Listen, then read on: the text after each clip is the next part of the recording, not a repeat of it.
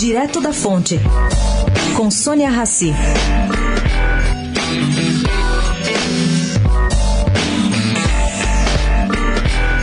Maria da Penha Fernandes é, sem dúvida, um ícone máximo do combate à violência contra as mulheres no Brasil. Em conversa ontem, um dia antes do Dia da Mulher, a autora da lei que leva seu nome disse que, passado 12 anos de implementação da lei, as denúncias aumentaram sim.